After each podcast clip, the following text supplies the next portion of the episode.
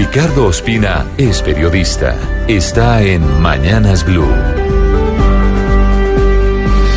6.27 minutos. En Colombia, la espuma de un escándalo de corrupción termina tapando los cimientos del caso anterior. La corrupción con el programa de alimentación escolar, en los multimillonarios contratos de obras públicas como Reficar, en la construcción de superautopistas como la Ruta del Sol con Odebrecht y muchas otras, terminan opacando en los titulares de prensa otros casos igual de graves y vergonzosos como el cartel de la toga. Recordamos el terrible caso de la red criminal de jueces, abogados, magistrados y políticos que torcieron fallos judiciales, demoraron decisiones y engavetaron sentencias por una curiosa carta del corrupto exfiscal Luis Gustavo Moreno, desde una cárcel en Estados Unidos al presidente Iván Duque y al procurador Fernando Carrillo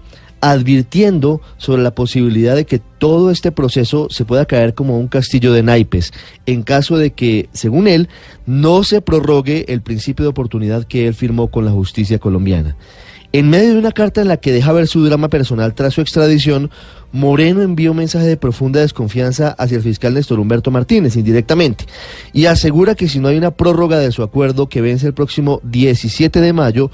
todos los detenidos por el cartel de la toga quedarían libres y regresarían a sus cargos. La Fiscalía contestó con un comunicado explicando que todavía está a tiempo y está en trámite de definir si prorroga o no ese principio de oportunidad y advirtiendo que entre comillas lo dice, se induce a error a la opinión pública cuando infundadamente se afirma que no se ha dado trámite a la prórroga del principio de oportunidad en el caso Moreno. Anoche, la Procuraduría radicó un escrito ante la Fiscalía pidiendo que se prorrogue la suspensión de la acción penal sobre Luis Gustavo Moreno para que pueda seguir entregando información en contra de y cito textualmente, magistrados, exmagistrados, senadores, representantes, gobernadores y altos funcionarios públicos que participaron en los graves hechos de corrupción ocurridos al interior de la Corte Suprema de Justicia. De lo poco que se ha avanzado en el caso del cartel de la toga, hay dos noticias. Una, que el juicio al exmagistrado Gustavo Malo será el próximo 15 de mayo y la otra, que el capturado expresidente de la Corte Suprema, Francisco Ricaurte, uno de los poquísimos detenidos en el proceso,